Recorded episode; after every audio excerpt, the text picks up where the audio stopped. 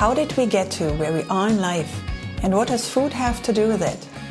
Welcome to Meet in My Kitchen, a podcast that I usually record in my Berlin kitchen to talk about this question with people who I find inspiring. But today I'm on tour. I'm in the Champagne to visit Vitalie Taittinger at the family's chateau outside Reims. Vitalie is the great granddaughter of the Champagne House's founder, Pierre. In 2020, she took over presidency from her father, Pierre Emmanuel, who bought the Champagne House back after it had left the family for a year in 2005. The fact that uh, we are a family running the company uh, put the adventure in a long-term uh, process. I think we are not uh, fighting for figures. We fight to, uh, to, to make last this adventure and to transmit it to the next generation. I will take a few examples and you will at once uh, understand. Uh, when you are talking about viticulture, uh, why, uh, why we are working as we are working? Because we want to uh, transmit to the next generation the best terroir and uh, we want to, to pay attention to the health of uh, the, the next generation. So for us, this is very important to be um, the most uh, conscious about what we do, about what we put in the soil, about the way we are working with the plants and everything. And uh, this is more strong in terms of um, motivation to think about your children uh, than to think about uh, the new dogma or uh, the marketing campaign you could do uh, uh, for the environment and everything. I believe me that the meaning has to be at the center of what we are doing. And today at Taittinger, when we are thinking about vineyards, we are thinking about transmission, we are thinking about environment, we are thinking about health. All of my guests share a recipe with me, which you can find on maikepeters.com under Meet in Your Kitchen. Cut Studios takes care that even a podcast recorded in an old chateau sounds smooth and cozy, and the music is by Martin Stumpf. So let's start. Welcome to Chateau de la Marqueterie. Vitalie, did, do you remember when you had your first sip of champagne? Not a whole glass of champagne, but a sip. When you when did you taste champagne for the first time? I, I think it was uh, at my parents' home when I was uh, four and five, and um, they they were used to invite many people for dinner. And uh, just before dinner, they, they were taking an aperitif. And after the aperitif, with my brother and sister, we were all the time trying to catch a flute and to have the last sip of champagne, but it it didn't has uh, have the same taste because it was uh, hot, Yeah. and most of the time there was uh, there was some lipstick uh, on the glass. So um, I think. Uh, the, those are, are my first memories of champagne. And what what what is the, the first memory of drinking it and understanding it and feeling like, whoa, this is something special? More uh, being uh, 12 or 13 in special occasion. I, I remember one time we were in uh, Guyane with my father and my mother, and uh, we were in uh, in the wood in uh, Amazonian wood. Uh, on a little boat, and we were having a, a kind of picnic with a sandwich with uh, chicken uh, and smoked chicken. And uh, then my father get out a bottle from nowhere, and uh, we all had this little glass of champagne, and it was fabulous. I, re- I will always remember this glass. Was champagne kind of always there? It's like when there was a picnic, there was champagne. When there was No, no, not necessarily. it was but it special, still special occasions. No, not special occasion, but uh, at that time for us it was special. Yeah. Uh, being uh, children or Yeah. uh, teenagers, I think it was not uh, something usual. Ah, okay. So it wasn't that it was there for dinner every evening. No. Okay. Uh, we, I, my parents uh, put always a, a bottle of red wine on the table, uh, for lunch, and we had uh, right to, to the right to take uh, one glass of red wine. But champagne, it was more for the weekend or when uh, there were some friends, or it was not every day. Yeah. Even because we were small. Um, so it was you learned from the beginning this is something special because I, I, was asking myself when you when you live here when you grow up here I mean we're sitting in your chateau um, you see the the vineyards out there and it's con- there's oh, there are actually two bottles of champagne standing around us. It is constantly there. Um, if one feels like it's it's it's something normal or if it still feels like it's a luxury product so to speak for me, this is still a luxury product, but uh, I think that the perception you can have uh, about a product which is only for a very special occasion, uh, like wedding or celebrations. For me, it's a little bit more than that. Uh, I think if you want to make your life a little bit extraordinary, uh, you don't need to wait your wedding or your anniversary I think it can be uh, every day when you want to make it a little bit more special. Yeah. But I, I, I really love this idea of celebration. But you can celebrate life. I think it's actually important to celebrate, to celebrate something every day.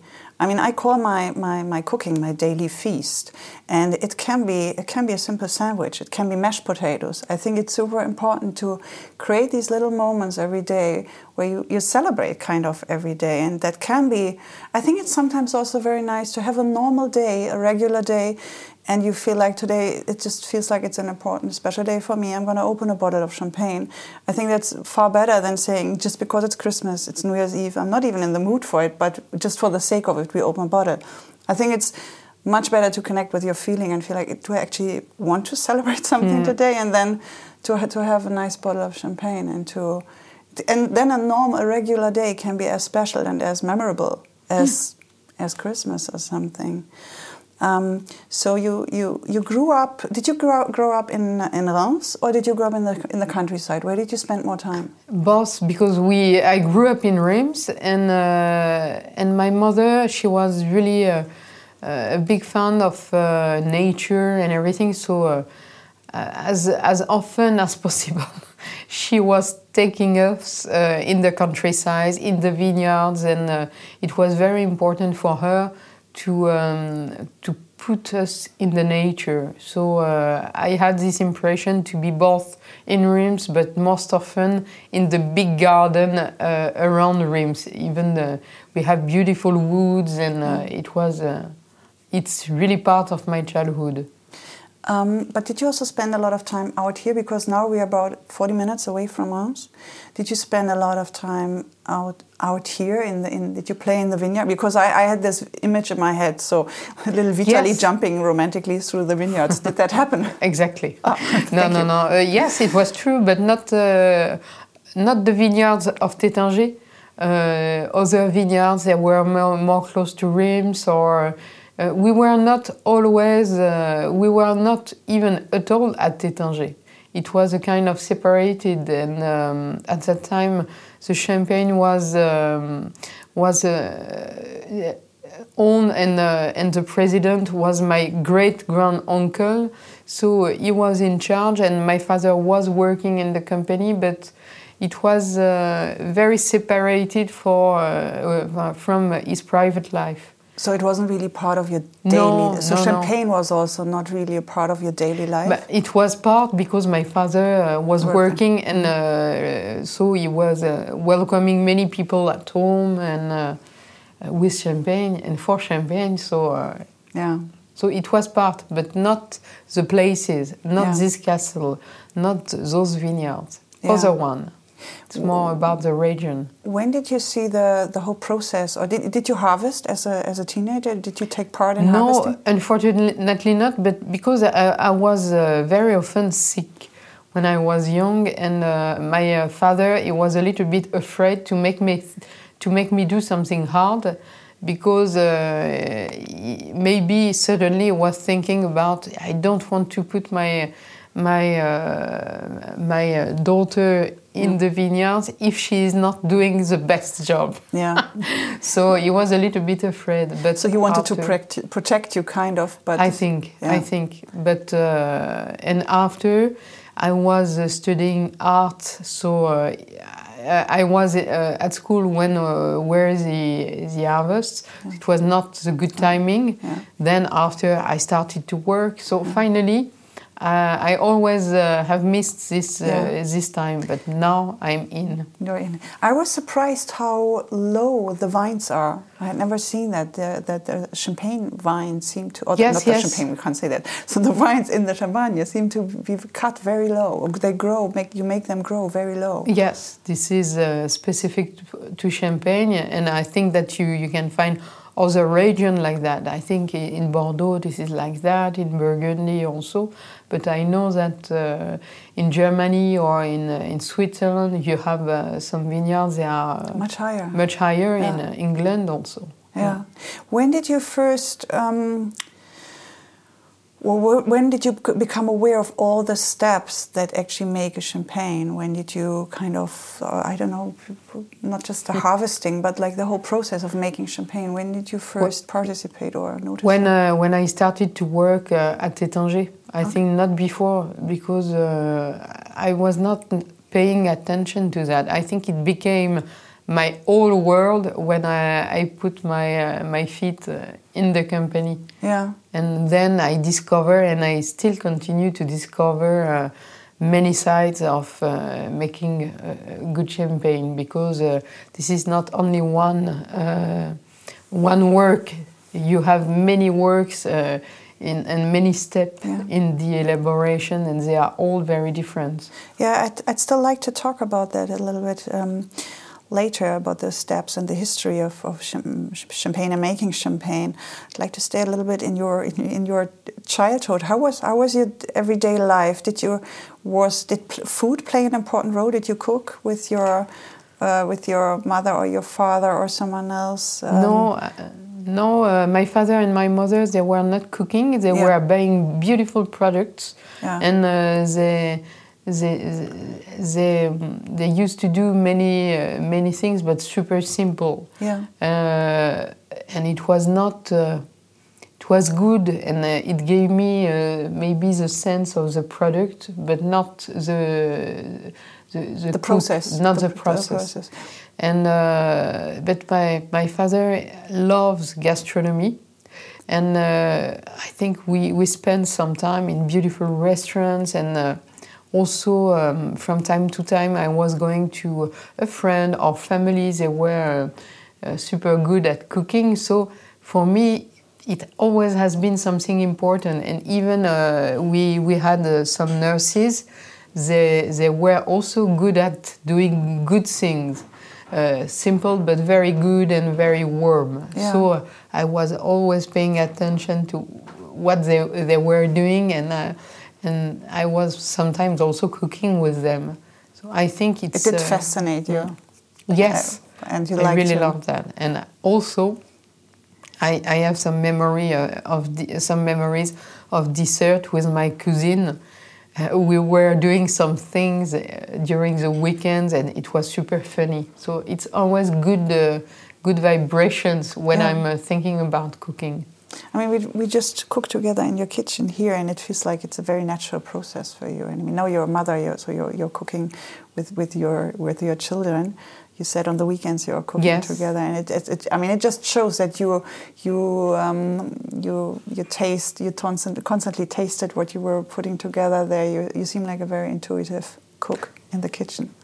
And Really? I, I love that. And after, it totally depends about my mood and my, uh, my stress or my attention because sometimes I, I do things and, and, I, and it works, and sometimes this is catastrophic because I, I for me, my, my, the worst enemy is a grill. Why? when I put something in the grill, I, I 100% forget. Burn it. yes, it burns. so my husband is always laughing about me because, uh, uh, yes, most of the time I have to finish everything before uh, the guest arrives. Yeah. because after we take something, we drink together, and this is finished. Though, but I have the same. I also find it stressful once people are there. I want to spend time with the people, yes, with my exactly. friends. I don't want to. I also, when I was younger, I used to uh, cook more elaborate and more complicated stuff when friends or guests came over, and I don't do that anymore. I think really mm. it's it's about spending time together and exactly being relaxed and not worrying if the ravioli turned out perfectly or mm. not. This is just not what it's about.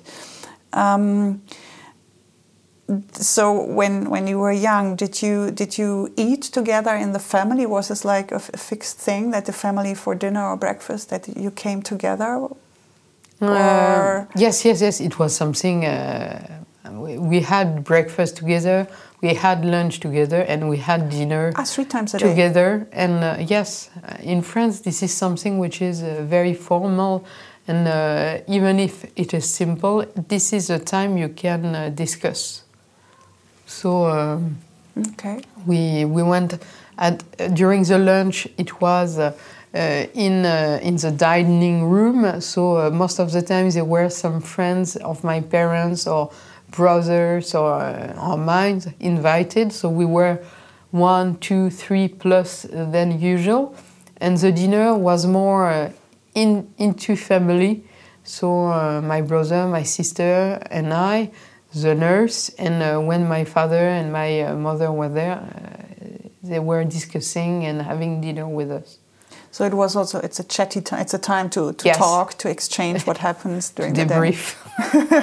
so I, I, have a lot of memories about speaking about serious things, about uh, the, the SIDA, about uh, the war. Uh, at, at, the um, at this time, it was uh, Iraq and everything. So, uh, so Guerre du Golfe. Yeah. So it was. Uh, I, I, have a lot of memories about the big, um, the big society's problem we were talking about at that time.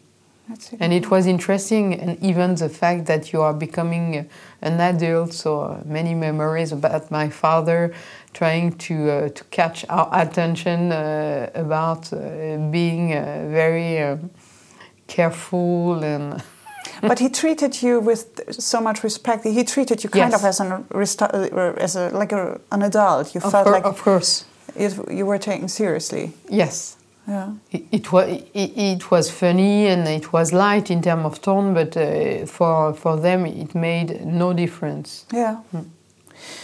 Um, you you have a brother and a sister, but your brother Clovis, um, um, he also works in the company.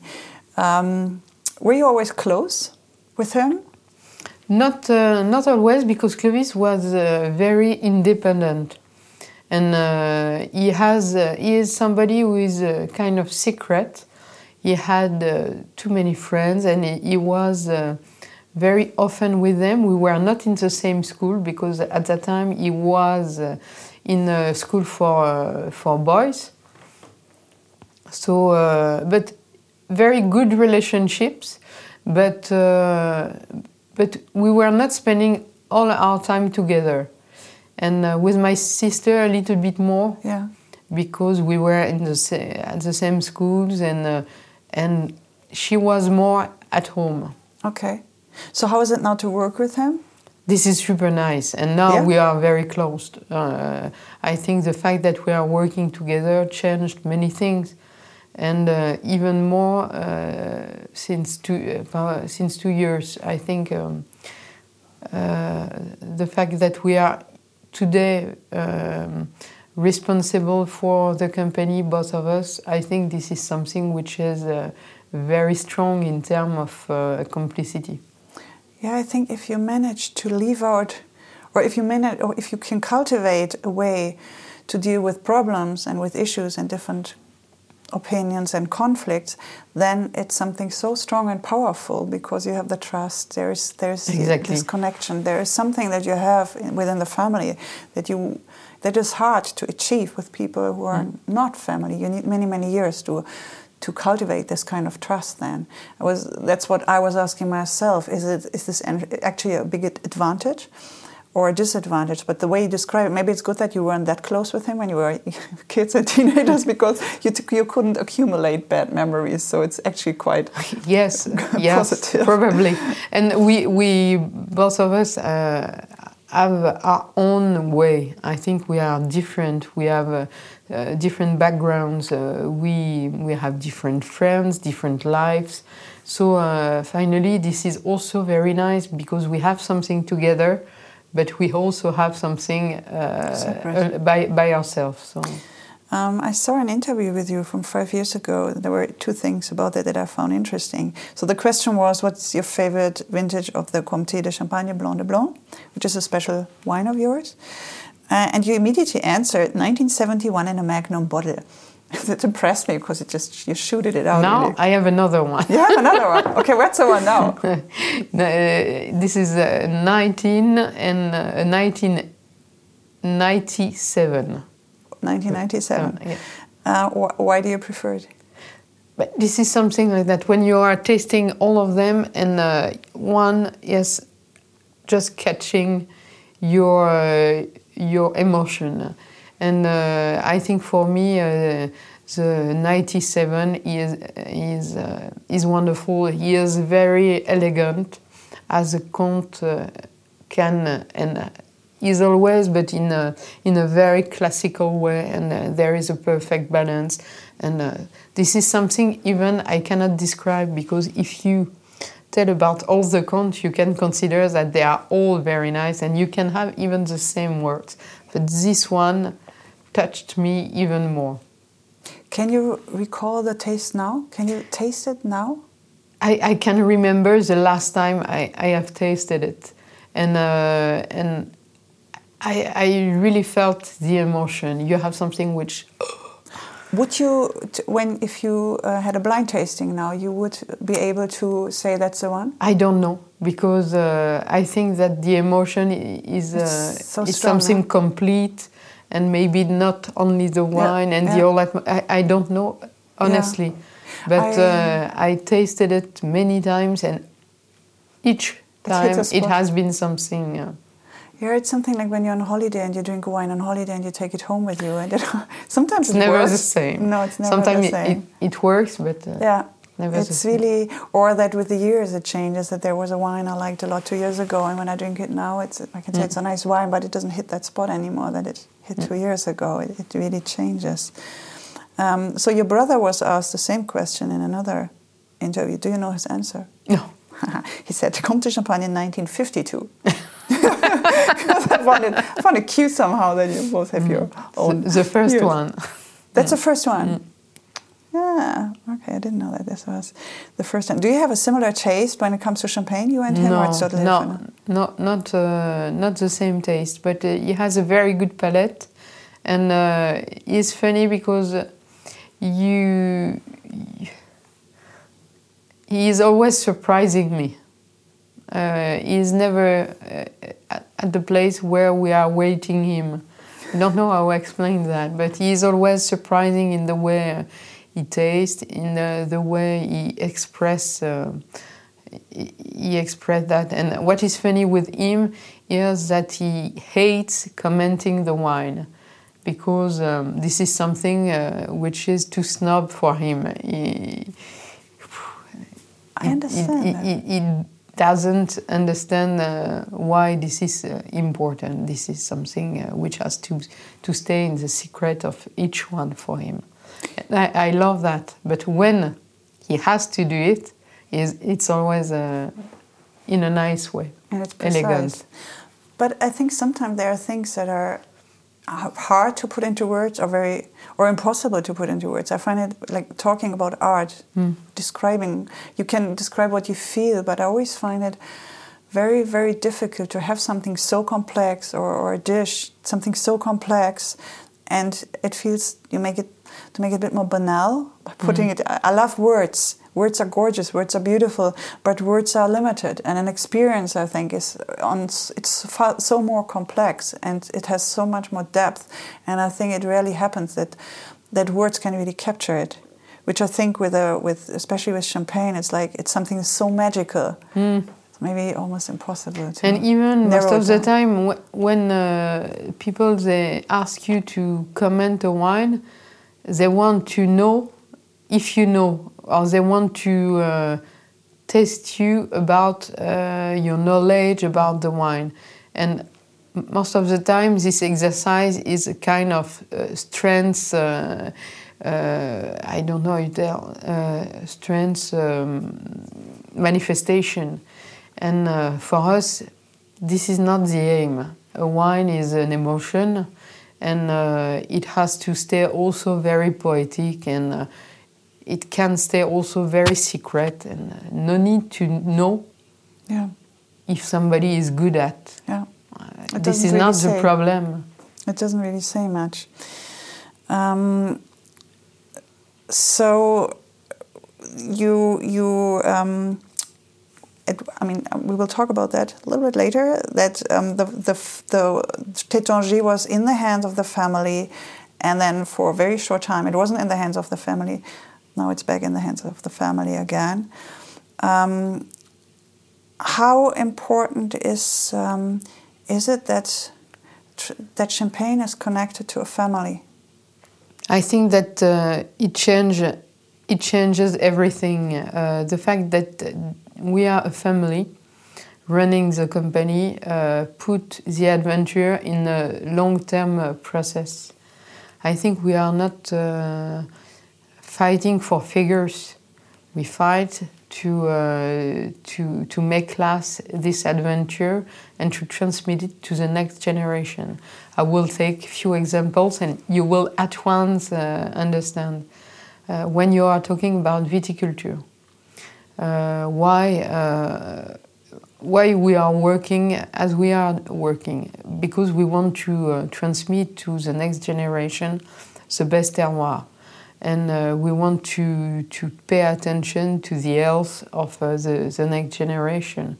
So for us this is very important to be um, the most uh, conscient about what we do, about what we put in the soil, about the way we are working with the plants and everything. And uh, this is more strong in terms of um, motivation to think about your children uh, than to think about uh, the new dogma or uh, the marketing campaign you could do uh, uh, for the environment and everything. I believe me that the meaning has to be at the center of what we are doing. And today at Taittinger, when we are thinking about vineyards, we are thinking about transmission, we are thinking about environment, we are thinking about health. So uh, the fact that we are family is something which is stru- structurant in the vision and in the way we do every day. In um, the decision we we take in terms of investment, uh, if we were if we were a group with uh, some um, figures uh, to to to to give back to our partnerships, our partner, our shareholders, or even our boss, I think we we would not take the same decision. Most of our decisions are long-term decisions. Even the people we are choosing, the campaign, the advertising campaign we are choosing, the way we are communicating, the way uh, we we are doing partnerships for uh, patrimony, for uh, opera, for many things. We are thinking always in a long-term process. Does that put pressure on a child, on a teenager? When you were younger, when your father was thinking or talking like this, did you feel like pressure you have to fit into this picture, into this frame, or did you feel No. like you can still choose if you want to But- be a part of it or not? Me, uh, they, they never uh, consider that that we we were part of the adventure. So um, and you know that the family group has been sold, and uh, we were not part uh, of the business before. And my father, for him, it was important that the adventure could continue. But I think at the beginning it was not uh, us necessarily. It could uh, have been a, a, cousin or something like that. But after, uh, because the group has been sold, and because my father fighted a lot to be able to rebuy it, it has changed a little bit our mind. So uh, it was not precious, pressure. I think we uh, have been uh, uh, we have been sensitive to the fact that uh, if he has done that, it was also to give chance to the family to, to bring back this company in the family, in France, and many things. So we were more, uh, it was big for us. So it was only after that that you considered for yourself? Yes. Because you, you studied art, you, you had a, an independent life, you had a design company at one mm. point as well. Um, you studied art in Lyon from 1997 to 2001. When did you then? When did you first start working for Taittinger? Uh, I started uh, to work in uh, in the, the, the beginning of at the beginning of 2007. So after it was so, uh, bought back from the yes. from the family. Um, how did you feel? Do you remember how you felt when it got first when it got sold when it left the family? Was it an emotional step for you, or were you disconnected enough from it to, that it didn't touch you so much? No, it, it was very. It was a lot of emotion, and uh, to be fairly honest, I um, I have been impressed by my father and the way he, he has done that because uh, he could have chosen uh, some partners that were very well known and and uh, just uh, I think it could have been very precious for his ego or something like that, but he, he didn't choose to make like that. He, he just um, did the thing with uh, his heart.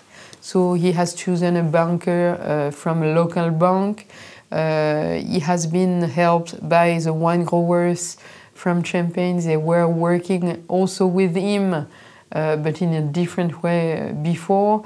He has been also supported by um, the unions of the company. So it was very personal in terms of um, project building.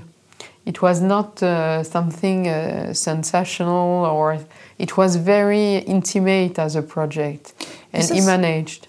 Is this something that comes from when you grow up here? You grow up with a lot of tradition, history, with values that maybe your, your parents passed on to you, not just with you in mm. general, that this is part of growing up in the Champagne because it's a, a region that is so full of yeah history and traditions, or is this a, is this um, due to your father's character that he is such a charismatic person that he's a very loved person here and this was really I think it's the, the second. I think my father, and also uh, the.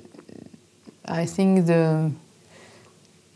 The place of my uh, grandfather in the memories of the people here in Champagne, because my grandfather has been the mayor of Reims almost for uh, 20 years, and he really let uh, some great memories to all the people that are, they are, they are still uh, living in Reims. So I think it's finally um, the, the addition of uh, everything which makes your life. Yeah. So it's a result of what you are. Yeah. And uh, I love this idea uh, that at a moment you just uh, you just uh, you deserve your place if you are doing the right uh, choices, if you are faithful to what you are, you deserve a place no, which is yours. I, also think that what you send out into the world in one mm. way or the other, that's what you what mm. you get what you get back. Um, so when when the company was sold, did your father disagree from the start? Was that something? Yes, yes, yes. So he wouldn't have done it from the start. Mm. But he was alone at that time, so it was impossible to stop the process. Mm. And uh, that's why, when it has been sold, he continued to believe of uh, and to work uh, to be able to to to rebuy the company. Okay, that was the idea from the start to to yes. build up enough yes. capacity, strength, whatever yes. financial power to to build it. Mm back.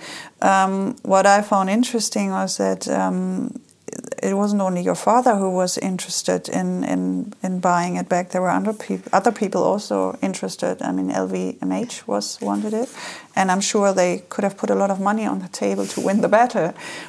What did a company like LVMH then make step back? Was is that?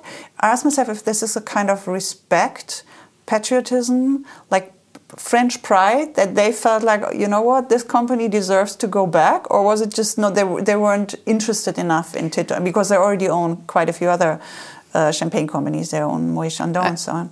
I will never know, but I, I think that uh, that things uh, in the things um, important in uh, the candidature of my father, uh, you can have two things very important the wine growers because you know that at that time we we were buying about 50% of uh, our need in terms of grapes uh, to uh, several uh, wine growers. So there are literally little farmers here yes. who give you their grapes. Like you have 50% are your own grapes, which is actually quite a lot. At, at that time, yes, it was 50-50, which is a very uh, good proportion of uh, self-purchasing. yeah. But I, you you can understand that if the, those wine growers if you leave, they don't want to continue to uh, purchase their grapes to you. You mm, you, lo- you lose half uh, half of your purchasing They in terms of of grape. yes. so actually, they are the ones who. Do, so actually, they can destroy a champagne house if a champagne house gets sold to someone of they course, uh, after uh, this is a little bit more complicated than that, and you have contract, but this is a strength. And I think that my father, having their trust, it was something uh, very important. And the same with the union. I think when you have all the people working in the company, they believe in you and they want to follow you, this is a kind of big help. If this is the opposite, you can't do anything. So uh, I think in uh, in a way it was two big strengths, and also the fact that um, I think you have also some people that are very elegant in Champagne, uh, not only uh, fighters. we are also friends, and uh, I hope and I, I, think that there is a part of that. And um, and after many secret reasons, and I, I will Yeah. never know. But it's a very beautiful work model that you have here, actually, because every you all need each other, so you kind of you have to treat each other well. Mm. Which um, we have that in Berlin at the moment. A lot of restaurants because it's it's hard to find people who want to work for you. And restaurants realize you have to create an environment where actually mm. people want to work in. Um, so it's not anymore about okay, you just get paid a certain way, and that, mm. that's basically it. So here it's also it's it's a it's a giving and taking, and everybody takes care that the other one f- that you feel good with each other. Because I mean, the owner of a big champagne house can only, in that respect, destroy a farmer if you say, "I'm not going to buy from, buy your grapes anymore." It's a it's a very fruitful dependence, so to exactly, but in life this is always like that. yeah, If you are paying attention, no, you you cannot survive being alone Yeah. in your uh, in your job. So this is the same. Yeah. Um, so you, you joined your father Pierre-Emmanuel right away in 2007 when, when he bought the, the company back. What was your position in the beginning? What was your your your function, so to speak, within At the beginning, he, he didn't want to integrate myself uh, fully in the company, so uh, I, I find a way to work with him, uh, and it was uh, to stay consultant, to uh, to be consultant. So uh, for two years, um, uh, I have been a consultant in marketing, even if I was working. Uh, 100% of my time at Taittinger, being uh, part of the team on the marketing, uh, being also uh, the face of the company in terms of advertising, uh, doing uh, also some missions uh, as an ambassador.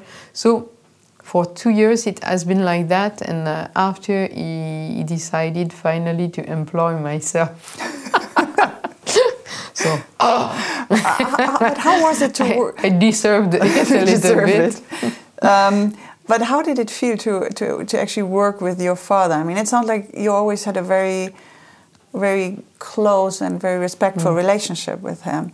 But still, I mean, working together in a company and and um, maybe arguing about things, it is a different story.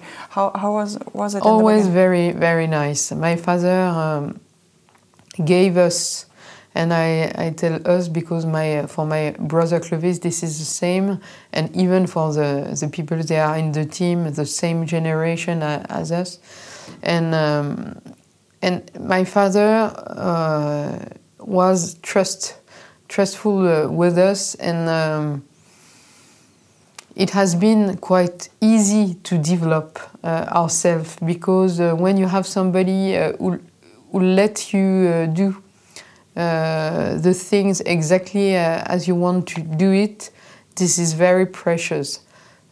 But when it was not good, he was telling it. So he, he was fair.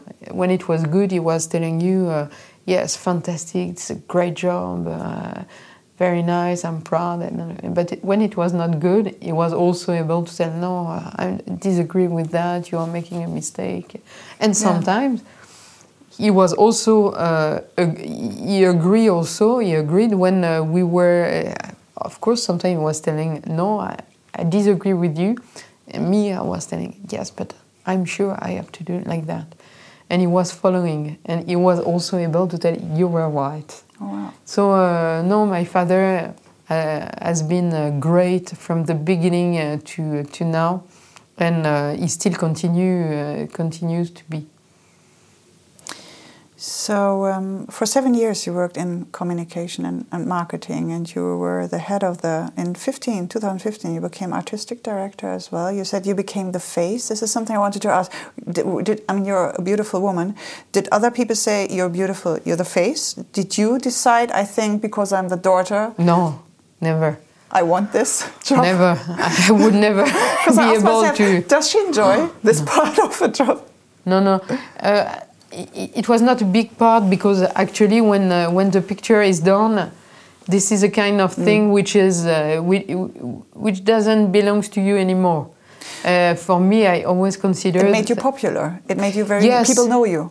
it was very helpful because when you arrive in uh, in a country and you are the one on the picture, everybody is thinking, yes, she is a star, which is not true. But you enjoyed it. No, no, no. But it helps uh, the brand to uh, also. Uh, uh, I be I became useful. Uh, because uh, as an ambassador and being on the poster, it was a very efficient in terms of dispositive. So you just saw it in a practical way. You d- never Very- feel like I don't no. want that people come up to me that they No, recognize no, me, that that they notice you as. And you know, uh, advertising campaign uh, plan uh, was not uh, powerful enough to make me uh, like a movie star. Uh, so uh, actually, the people that were interested in uh, Taittinger, they were thinking, ah, she is, but. It was not the proportion you, you, you are talking about. I, I'm not Claudia Schiffer. No, no, but I saw you at the SAG Awards. You were on the red carpet at the, and I thought, I mean, a lot of people see. And I mean, yesterday when I was in the cellars here, because there are the graffiti scratched into the wall, there is a I love Italy graffiti scratched into the This is Jean Pierre.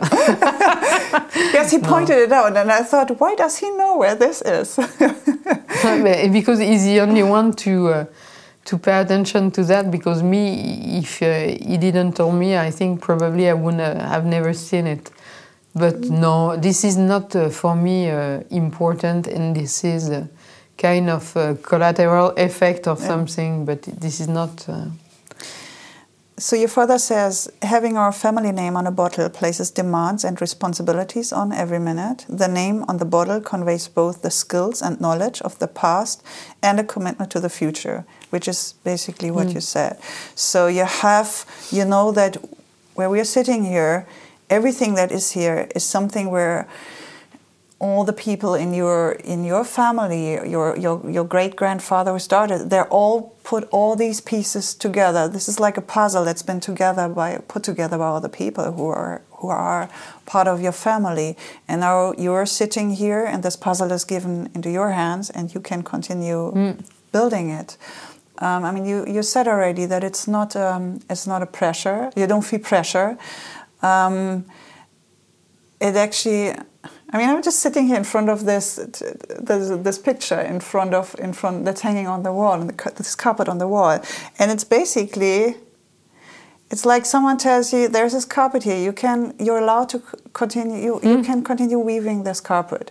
And it's actually just a beautiful thing. It's like an artist you know? Mm. an artist doesn't sit in front of the canvas and feels like oh my god i'm scared. I can't do this. It's basically like this. You're mm. just you've been told you're i think you are the right one to continue creating and writing this story here. And that's basically what you're doing. So you have a lot of i mean you're a creative person you have a, a lot of freedom, but also the skills and the knowledge that there is a responsibility, but it doesn't seem to to narrow your your action. It feels like you're still very free.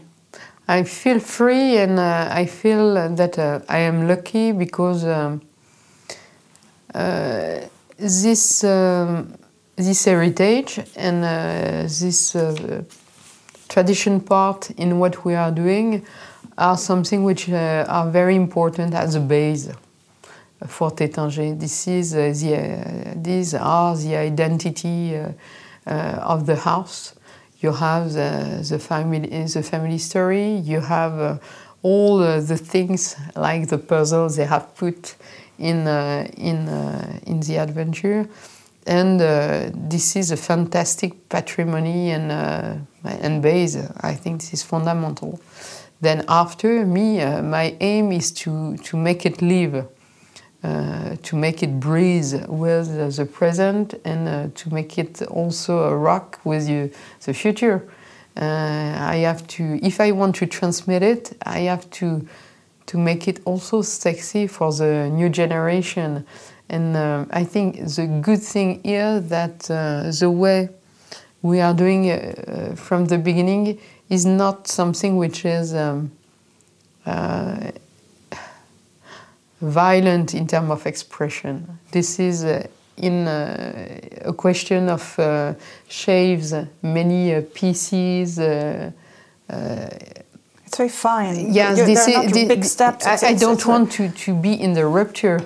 I want to continue to tell the story, mm -hmm. choosing the fine words, and uh, sometimes you find a word which is a little bit more uh, you, you, are able to stop when you hear it but most of the time you are doing great music and uh, and you have something which is natural. And i don't want to overplay. I want to to make it uh, live also respecting what it is yeah, and because it's in your blood, I mean, this is where it's really, it's literally, I mean, Taittinger, champagne, all of this, it's in your blood. Mm. So maybe this is just the natural, staying in the, the metaphor of music also, this is just the music that comes out of you. So mm. all you do, all, all you can do here is really, it's just to let this continue in a, in a very harmonic way because it's just what, it's, what is inside you. So in um, 2020, you became president of Taittinger. What changed? For you, for your life, for your work? For me, uh, what changed? Uh, I think um, before I was uh, the two hands in uh, in the kitchen. yeah, I think I, I, was doing things and I was very close to uh, realities, but one reality which was the one of the marketing, the communication, but I was in focus on a part of the company. And um, in 2020, be, uh, becoming the president, uh, I I changed my uh, my place. I, I, have been put a little bit um, uh, at the top, so I see more things. I can have an eye on every every part of the company, which is very interesting. At the beginning, it was hard to find uh, the place and also to understand what was uh, the opportunity of this uh, this job. But the real opportunity is to see more things, to be able to um, to cook with everything, to be a bridge, to be um, to be the one who is able to to have the vision and to put everything to to reach this vision, and this is a big change. Was it clear from the start that it would be you and not Clovis? No, no, no. Uh, this is a decision which uh, took us uh, one year together uh, and uh, with the team without my father because he didn't want to be uh, the one who finally decide. And no, we we take we took our time to to think about what was the meaning of the position of president what was uh, what, what in what it could be useful for the company what was the most efficient dispositif in terms of who uh, at which place. So um, it took us one year and finally uh, we, we have been guided by two things. The most efficient dispositif for the company and uh, the way uh, which is which ensures us to be happy for almost 30 years. Because uh, when you are not at the right place this is very very very hard and uh, we have uh, i hope 30 years to spend in this company 30 years uh, can, can be just a, a, pleasure and mm. can happen fast but it also can it's be uh, terrible yeah. if you are not. No, for you, for your life, and, and for the company. So, if if the team had decided Clovis is more fitting for the position than you, you would have accepted that. Of course, mm. of course. But uh, me, uh, the way we do is not uh, the presidency as a higher uh, position. Mm. I think for Clovis and I uh, I consider that we are on the same line mm. and we are both a team. And uh, if he is not here, I have uh, I have no chance to manage. And uh, I think we are here, each of us, to support the yeah. other one. Before we're coming to the end, I'd like to talk quickly about the history of Champagne mm. and of Taittinger. I will just sum up a few points. If I say something wrong, please, please correct. In 19, 1734, Jacques Fourneaux established a wine business in the Champagne and worked closely with the Benedictine abbeys, owning the best vineyards in the region. But it was just about winemaking, basically. Um, 200 years later, your great grandfather was the founder of Taittinger, Pierre Taittinger. Yes, last night I found out that he came from the cognac business. Is that right? I will I will explain you. He has been he, he was married with a, a woman. Uh, her family uh, owned a, a, cognac business. Ah, okay. So he kind of had an idea of of, of the of the business. So um, he bought the chateau we're actually sitting now, Chateau de la Marqueterie, from the wine house of Fourneaux um, which had been used as a command post during World War, World War One. And um, your great grandfather Pierre was here because he, he had suffered from a heart attack, so he was injured, or there was something um, that had happened to him in war.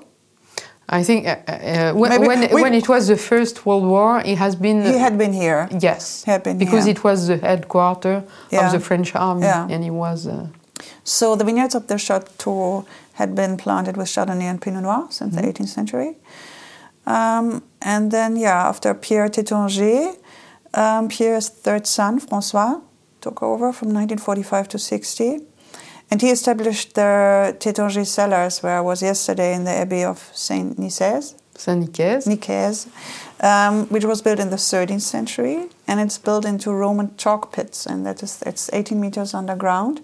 And um, they told me yesterday that it's very good because they have very high humidity down there, apart from the fact that the acoustic is gorgeous. yeah, it's true. and it looks very, very beautiful. Um, so after Francois died, his brother Claude took over 1960 to 2005. And he turned Taittinger into this big brand, which is this today. And then, as we said, it was sold to um, it was sold and um, not in the hands of the family and came back. What you said before. So maybe you can just say a few facts about um, How many hectares of vineyards do you have here? We have 288 hectares. So uh, this is the second largest vineyard in Champagne. And you said before 50% of the grapes are... No, now it's a little bit less. Okay, 40, 40% of 40, yes. yeah, are your own grapes and the rest comes from the from other farmers. Yes. Um, how many bottles? Because I was shocked how many bottles there were in the cellars yesterday. It was like there are 120,000 bottles here. no, but you know that we, we are keeping the bottle for yeah. many years. Yes, uh, yes. And uh, yeah. you saw uh, the Comte, the yeah. Champagne Caves. So we, we keep the bottle of Comte at least minimum 10 years in the cellar. How many bottles so, do we produce a year? Uh, about six, 6.5 million. Million. Yes, not bottles. um, and in 2007, you started um, growing wines in the UK. Mm. Why the UK? Why? 2017 in the uh, UK because uh, because many reasons, but uh, the first one is because uh, there is a beautiful terroir.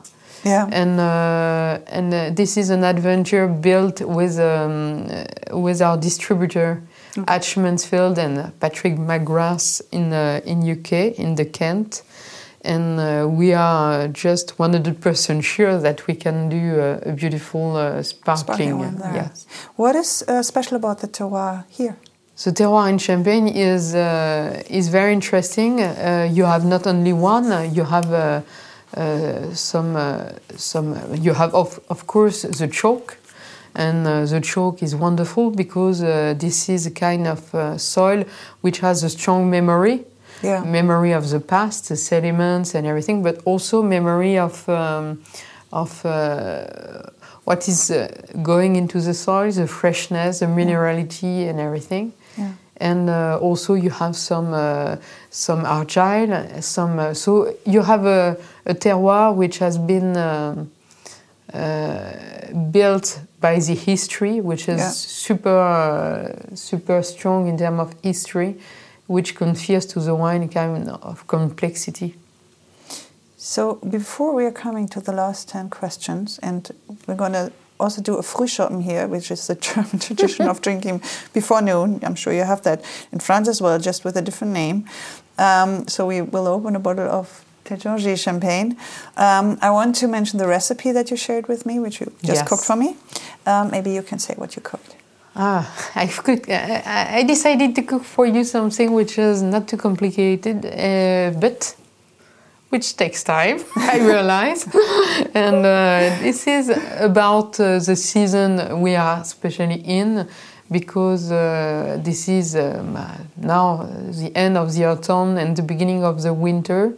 And uh, we need two things. We need uh, something warm and, uh, and cozy.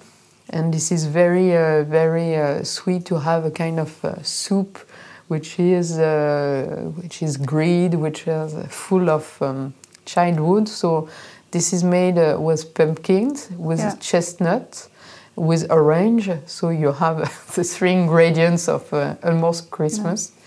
And uh, with different texture uh, and uh, concentration in terms of taste, and um, and the other part of the recipe is something which is more light and also in the spirit of uh, the winter because um, eh, we, it's uh, uh, a carpaccio of scallops. So this is very, very, very simple to do. Yeah, I was surprised. I don't think I ever had a, um, a scallop carpaccio. Yeah. Um, I don't think I ever had it, and it tastes really, really good. And it's really, it was the quickest part of the recipe. You just had very to slice quick it thinly and and very simple and uh, and with the herbs juice, so yeah. with olive oil and uh, spinach, yeah. uh, which has been uh, totally smashed, uh, with a sip of uh, citrus. Yeah. And and I think it confuses. This is sweet. This is fresh, and you have a little bit of acidity. And if I, I have that, I need a little bit of salt. And this is a very luxurious salt because I put some caviar, Ossiet caviar, on the top, uh, which brings uh, the saltiness, And uh, saltiness. and, uh, and uh, which give also a little bit of uh, relief. But the podcast will come out shortly before New Year's Eve, so it's a nice dish actually for a New Year's Eve celebration. Mm. And the recipe will be on mikepeters.com on the Meet in Your Kitchen. So, um, shall we just continue with this bottle over there instead of opening another? wait, wait, wait, I'm trying to get this bottle now before we continue with the last 10 questions. One second. Let me just. Can I top up your glass? Yes. Oh, with pleasure. I can't refuse. So, wait. Thank you. We're actually drinking the Comtes de Champagne de Taittinger 2011, 2011. Which is up here. talking about the soil of the Côte des Blancs, chalk. Chalk. Thank you very much, Vitalie. This is pure pleasure to be with you. Thank you for being on the Meet in My Kitchen podcast. Mm. Wow. Drinking wine, champagne at the place of its origin is the greatest luxury you can have. And sitting with the with the daughter and the president of the house. First question: Your favorite dish? Hmm. It's hard to choose, but um, maybe head of veal. I love that. Head of veal. Don't be afraid. No, my mother cooked it once, so it's um, or she or friends of hers cooked it. So I've, it's been around in my family. I've heard it before. Um, your earliest memory connected to food or the kitchen or I think uh, when I was a child, I remember the first memory is uh, smelling, and it's an apricot tart, and uh, I, I remember about that. It's such a cliche to ask this question, but I have to ask it. Seeing that I'm sitting in the champagne with a champagne woman, what is the best moment to drink champagne? At eleven, when you with no breakfast before. I think that's a new one. I haven't heard. I never read that quote. No, it's true because you feel everything. you taste and feel mm. literally everything. So at eleven during the week, three. Not on the weekend, during the week even. What do you love about French food? Uh, the freedom you can have in uh, in French food because you have the tradition, but also you have uh, the way to always compete the tradition and complete it. So uh, the freedom. Um, who gave you the best business advice? Maybe my father. What was it? it's uh, when uh, when it's hard to choose, uh, choose with your heart. It's beautiful. What would you like to change in your life? Maybe uh, my organization. Everything works out in the end, so you just have your own timing. Do you ask yourself sometimes how your life would have been if you had stayed an artist? Yeah, sometimes, but um, what I love uh, working for Taittinger is uh, the fact that we are a team. And being an artist is something which is quite, uh, Lonely. yes, lonely. Could you ever consider living somewhere else? No. Why is it important to keep? You kind of answered this question, but why is it important to keep a company in the hands of the family that founded it?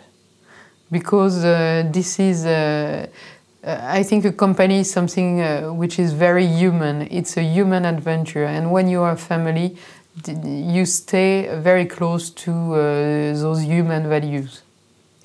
What's the meaning of food for you? Um, I think this is uh, this is love. I think food is uh, the attention we can uh, give to the the people we are sharing life with. It's beautiful. Thank you so much, Uh, thank you so Thank much you for, for having everything. me. at the chateau. Thank you, and And cheers, Santé. Cheers. santé. I hope you look forward to the next episode of Meet in My Kitchen just as much as I do. Until then, you can find all the recipes of my guests and also the impressions and pictures from my visits at their kitchens on meikepeters.com. On Instagram, you can follow the podcast at Meet in My Kitchen Podcast, one word, and you can follow me at Eat in My Kitchen. I'm Meike, thank you for listening and keep on cooking.